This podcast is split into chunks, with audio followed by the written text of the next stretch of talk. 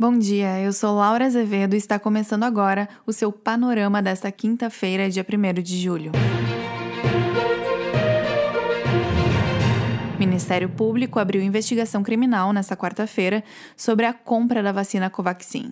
O contrato foi firmado entre o Ministério da Saúde e a Precisa Medicamentos, empresa que fez ponte entre o governo e o laboratório que produz a vacina na Índia. Na semana passada, o deputado Luiz Miranda e o irmão dele, Luiz Ricardo Miranda, servidor da pasta da saúde, disseram ter relatado ao presidente Jair Bolsonaro os possíveis problemas envolvendo a aquisição da Covaxin. Vale lembrar que o imunizante é o mais caro negociado pelo governo até agora e o contrato foi suspenso nesta terça-feira, relatou o G1. Além do MP e da CPI da Covid do Senado, a Covaxin está na mira da Polícia Federal. Matéria do Poder 360 destaca que a PF abriu inquérito nesta quarta-feira sobre a compra das vacinas. Se forem encontradas irregularidades na aquisição do imunizante, o caso deve ser submetido ao Supremo Tribunal Federal. Acuado, o presidente Jair Bolsonaro subiu o tom contra os membros da CPI da pandemia nesta quarta-feira. Bolsonaro afirmou que a comissão é formada por sete bandidos, em referência à ala majoritária do colegiado. E disse que não será retirado do cargo por mentiras, relata o Globo. Partidos, entidades e políticos protocolaram um super pedido de impeachment de Bolsonaro nesta quarta-feira. O texto reúne argumentos apresentados em outros 123 pedidos já apresentados e atribui 23 crimes de responsabilidade ao presidente, noticiou o G1. O superpedido tem 46 signatários, como os ex-aliados do presidente, os deputados Alexandre Frota e Joyce Hasselmann e todos os partidos do campo da esquerda ou da centro-esquerda. O documento defende, sobretudo, que houve prevaricação do presidente quando ele não tomou uma atitude ao saber dos possíveis problemas envolvendo a Covaxin. O presidente da Câmara, Arthur Lira, disse que não irá analisar o pedido de impeachment agora e que pretende esperar o fim dos trabalhos da CPI no Senado, destaca o Estadão.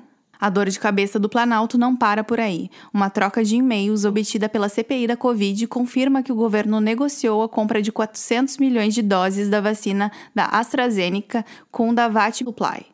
As tratativas teriam sido feitas com Luiz Paulo Dominguete Pereira. A empresa, com sede no Texas, nega que ele seja seu representante, mas apontou como intermediário de uma oferta formal enviada ao Ministério da Saúde em 26 de fevereiro deste ano. De acordo com a Folha, Dominguete afirmou que recebeu de Roberto Ferreira Dias, então diretor de logística do Ministério, pedido de propina de um dólar por dose em troca de fechar contrato com o governo. Os senadores da comissão da pandemia vão ouvir Dominguete nesta quinta-feira. O depoimento foi antecipado depois que Francisco Maximiano, sócio da Precisa Medicamentos, envolvido no caso Covaxin, obteve um habeas corpus para poder ficar em silêncio durante a oitiva que daria à comissão, publicou a CNN. Ainda sobre a CPI, em depoimento realizado nesta quarta-feira, o empresário Carlos Wizard citou informações falsas sobre a compra de vacinas e o suposto gabinete paralelo. Wizard falou por 17 minutos e usou o habeas corpus concedido pelo Supremo Tribunal Federal para não responder à pergunta dos senadores. Pelo Brasil. Santa Catarina registrou neve e temperaturas negativas pelo terceiro dia consecutivo. O fenômeno ocorreu em Urupeba e São Joaquim durante o início da manhã desta quarta-feira, de acordo com o G1. A Câmara de Vereadores do Rio de Janeiro cassou o mandato de Dr. Jairinho. Foi a primeira vez na história que um vereador teve um mandato cassado na cidade. O resultado unânime também impede o político de se candidatar por oito anos. O Ministério Público sustenta que Jairo Souza Santos Júnior provocou a morte do enteado, Henry Borel, no dia 8 de março deste ano, noticiou o Extra. As notícias do mundo, eu, Fernando Rota, trago direto do Canadá porque aumentou o número de mortes em meio à onda de calor histórica que atinge a costa oeste do país. São ao menos 486 óbitos registrados principalmente por mal súbito.